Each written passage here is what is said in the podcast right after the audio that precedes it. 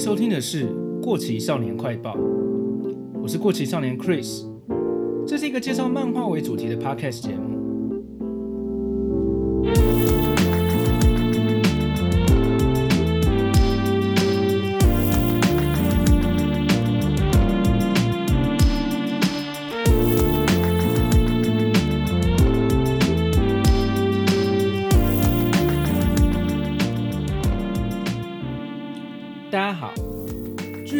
一集又过了好一阵子，真的是让大家久等了。过期少年快报这个节目在这个月刚好做了满半年了，非常感谢有持续在收听的听众朋友。虽然目前我还没有办法很稳定的定期推出漫画心得的内容，不过之前有跟大家提过，为了想要能稳定持续的更新节目，我会有新的节目系列，那已经准备的差不多了。在接下来这几个礼拜会陆续的上线，希望大家会喜欢。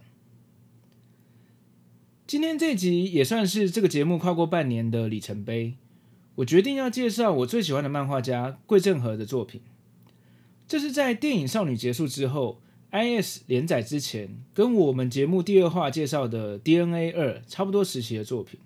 月光熟女》（Shadow Lady）。这是一部很明显有蝙蝠侠风格的作品。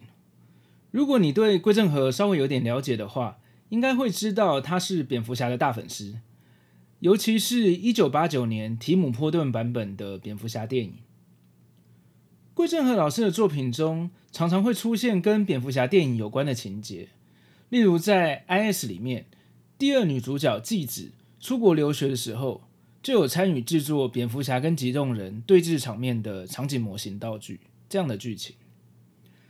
另外，在诺兰版本的《蝙蝠侠：黑暗骑士》推出的时候，桂正和也有跟模型造型界的大师竹谷龙之合作，出联名的蝙蝠侠模型。所以，我认为蝙蝠侠这种黑暗英雄的设定，一直都是桂正和老师很有兴趣并且想尝试的题材。后来，他最后一部长篇连载的青年漫画作品《Z-Man》超魔人，终于让老师好好的画一部这样的故事。关于超模人，我之后一定会另外再做一集详细的聊一聊。今天想要跟大家介绍的是桂正和老师早期想要尝试这样题材时所创作的作品《月光熟女》（Shadow Lady）。那我们就开始吧。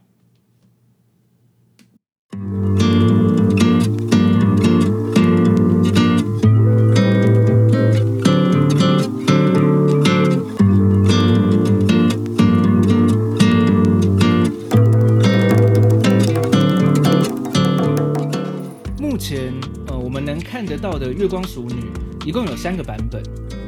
它主要的设定是有一个魔法化妆眼影，文静害羞的女主角使用它的时候，会变身成为一个热情奔放、身材火辣的怪盗月光淑女。根据不同颜色的眼影，又能再变身成为不同的形态，而拥有不同的能力，例如会飞行的鸟的形态，或是像猫或兔子一样可以敏捷跳跃的形态。那三个漫画版本分别有不同的原因，让女主角爱美获得这个魔法眼影。要对抗的敌人跟剧情也稍微有点不同，下面我就分别介绍一下。那以下开始会包含一点点的剧透，大家可以斟酌一下，看想不想被爆雷。最早的一个版本是比较偏向青年漫画、美式漫画的 VJ 版，这是在 V Jump 这本月刊杂志上连载的短篇作品。总共有五话，《V Jump》是集英社的一本主要在介绍漫改游戏资讯的月刊，一直到现在都还有持续在发行。然后里面也会有连载的漫画，而这一篇《月光淑女》VJ 版是一九九二年在这本杂志上连载的。至于这个版本的剧情内容，我觉得还好，没有很成熟。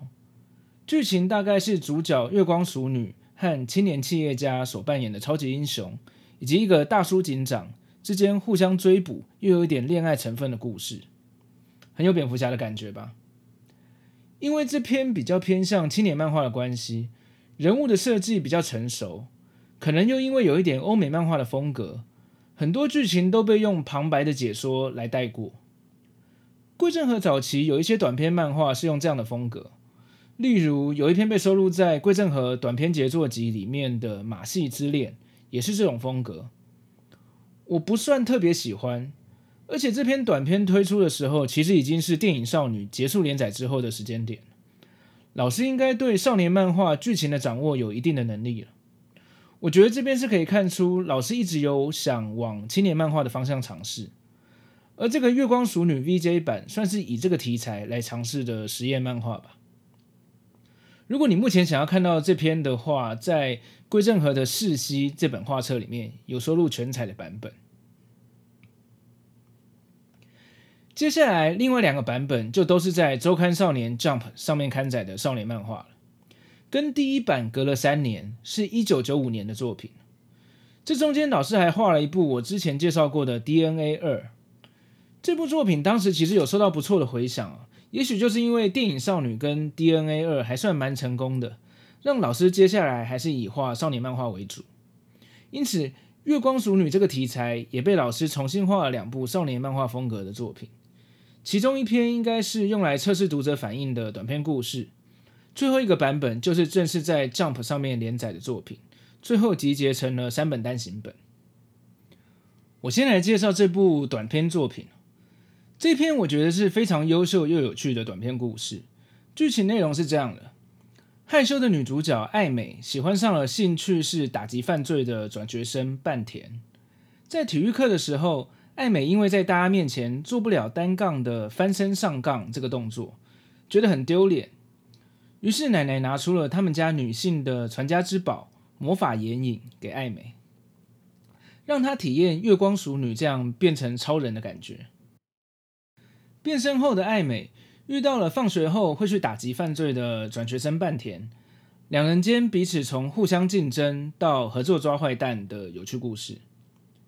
这篇作作品融入了很多少年漫画会有的元素，我这边稍微提三个。第一个是角色的成长，一开始无法做翻身上杠的爱美，最后在紧急时刻完成了这个动作，成功解救了男主角。第二个元素是不时的给读者福利，这其实也是桂正和老师的招牌的特色。男主角不小心跌倒，抓到女生胸部这种梗，老师在九零年代初期就已经在玩了。第三个元素就是轻松幽默的情节，像这个故事中，害羞的爱美因为暗恋男主角，变身成热情的月光淑女，对着男主角宣告说要偷走他的心。最后事件结束，成长后的爱美本人对男主角告白，男主角却说对不起，我的心已经被别人偷走了。这种有点诙谐、哭笑不得的结局，其实就是很强而有力的短篇单元剧收尾方式。综合了以上三个特色，我还蛮喜欢这个短片的。当时应该也是受到不错的回响，所以才进而有最后一个周刊连载版本出现吧。如果想要看这个短片的版本的话，它有收录在《月光淑女》单行本的第三集后半部，有兴趣可以去看看。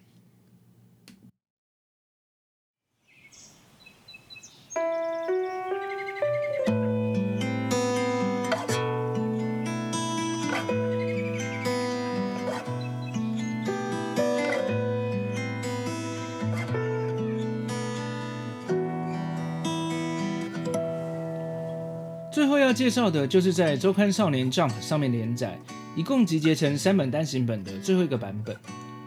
我觉得这是经过了前面两次的经验之后，对于这个题材集大成的最终作品。也在这个版本中可以看到最多受到蝙蝠侠影响的元素在里面。首先，关于这个故事所在的城市灰市，呃，是灰色的灰，城市的市。这篇漫画的第一页是这样说的。灰市是一个保有众多古老建筑的美丽都市，飘散着有钱人们喜爱的高级感觉，但同时也是个贫富相差悬殊、犯罪频繁、白天与夜晚面貌完全相反的城市。这根本就是在描述蝙蝠侠的高谭市嘛。好，故事的基本设定跟之前也有点不一样。生性害羞的女主角艾美独自生活在这个城市，某一天，出现了一个来自魔界的小恶魔，给爱美试用了他发明的魔法眼影，让她变身成为月光淑女。一直讨厌自己内向个性的爱美，爱上了变成月光淑女后热情奔放的感觉。于是，小恶魔变为人形，以弟弟的身份跟爱美一起生活。每到了夜晚，月光淑女成为了活跃在这个城市、到处恶作剧的怪盗。例如，她会事先发布预告信，然后穿越了重重的警戒，闯进美术馆，却只是为了偷纪念品店的钥匙圈。这样的恶作剧。而他的死对头杜丽警官，则是这类故事中常常会出现的执着于抓住对方，但每次都耍笨失败的搞笑角色。故事就在这样欢乐的追捕怪盗情节中开始。接下来展开了第一条关于恋爱的主线剧情。这个城市来了一个会发明各种追捕道具、很有正义感的年轻警察布莱德。艾美对他一见钟情。但是布莱德来到这个城市的原因是他喜欢上了月光熟女，想要亲手抓到她，并且想让她洗心革面，把这份不可思议的超能力用在正途上。另外，布莱德的青梅竹马莱姆也追着布莱德来到这个城市。几个角色之间少男少女恋爱的心情，算是整个故事的一点小配菜。另一条主线则是关于月光熟女独自拯救这个城市的故事。某一天，魔界警察找上门来，抓住了小恶魔。因为小恶魔让人类使用魔法眼影，是触犯了魔界的法律的。其实，魔界警察知道艾美跟小恶魔有了姐弟般的感情，不会弃小恶魔而不顾。借着这个借口，要求艾美去偷取流落在这个城市中的五个魔石。这些魔石中封印了邪恶的魔人，他会吸取人类的欲望当作能量。吸收的能量足够的话，就能解开封印，魔人就会复活，造成世界大乱。魔界警察以释放小恶魔当做条件，要求艾美回收这些魔石，并且不能让世人知道关于魔界、魔石、魔人这些相关的事情。于是，月光淑女就背负了这个拯救世界的责任，经历了几场和魔人的对战。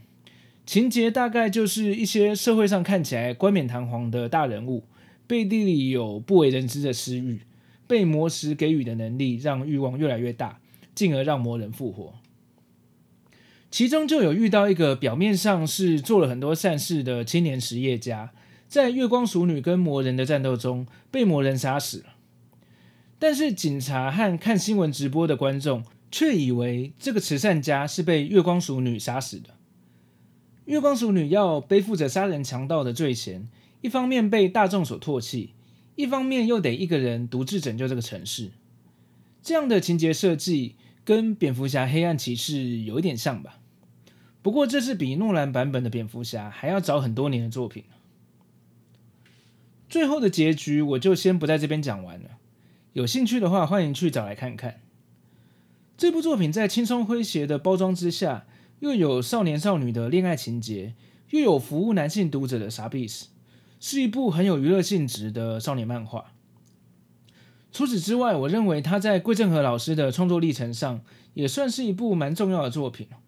是老师对于他所喜欢的黑暗英雄元素所做出的尝试，对后来更严肃的 Z-Man 超魔人应该是有一定的影响的。因此，我还蛮喜欢这部月光淑女的，介绍给大家，希望你们喜欢。